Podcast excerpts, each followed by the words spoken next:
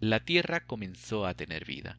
Los riachuelos se adueñaron de las montañas, las nubes a poblar el cielo, el mar comenzó su arrullo eterno.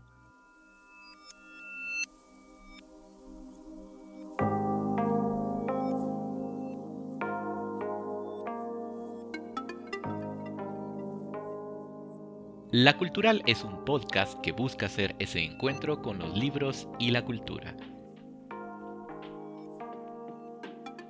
Desde Guatemala conversaremos sobre lo que nos interesa.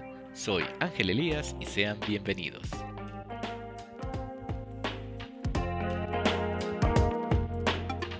El Popol Vuh tiene una belleza literaria que encanta.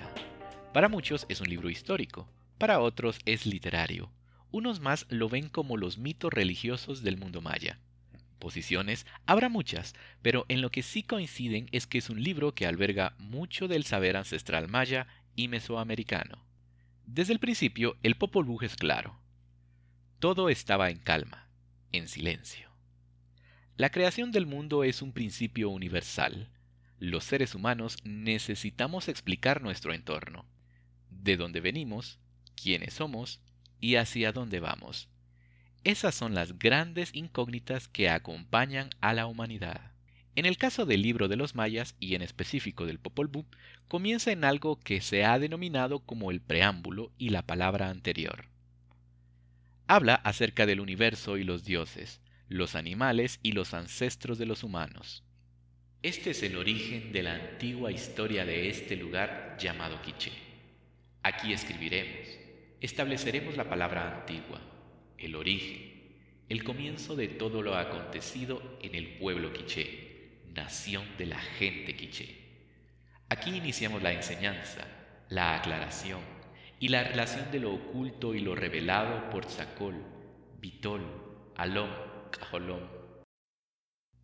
Dentro de esta primera parte se recuerda el comienzo, cómo se creó la tierra, cómo se separaron las aguas, todo está en suspenso, todo está en reposo, en sosiego, todo está en silencio, todo es murmullo, y está vacía la bóveda del cielo.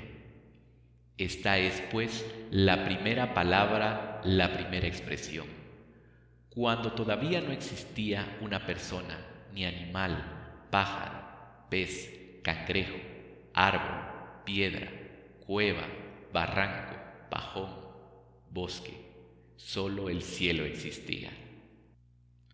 Entre las primeras preocupaciones de los creadores, según el Popol Vuh, era que no existía vida animal ni humana. Del agua empezaron a salir los cerros, y de inmediato en grandes montañas se convirtieron. Solo por su prodigio, solo por su poder se consiguió la concepción de las montañas y valles que de inmediato rebosaron de cipreses y de pinos. Así pues, se puso contenta la serpiente emplumada. La tierra comenzó a tener vida. Los riachuelos se adueñaron de las montañas, las nubes a polar el cielo, el mar comenzó su arrullo eterno. El silencio dejó de ser protagonista. Las aves llegaron a los bosques, los animales crecieron en las montañas, los formadores y creadores poblaron el universo con seres vivos.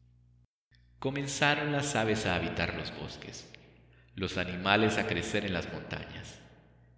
Venados, pájaros, pumas, jaguares, serpientes cascabel, barba amarilla, guardianes de los bejucos. Luego dijeron a Lom Cajolón, ¿es solo silencio o murmullo lo que ha de haber debajo de los árboles y de los bejucos?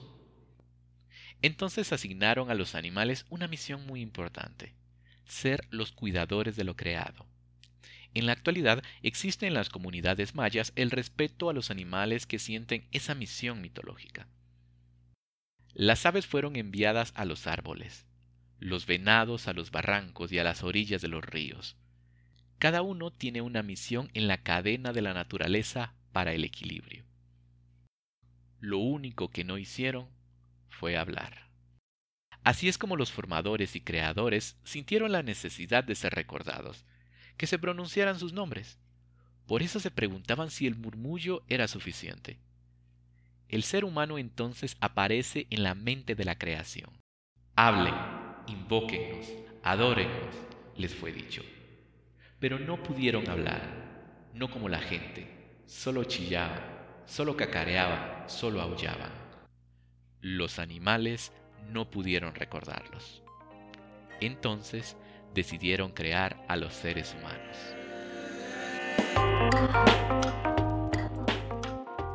Los invito a leer el Popol Vuh. Soy Ángel Elías, nos escuchamos en la próxima emisión y seguir con este apasionante relato.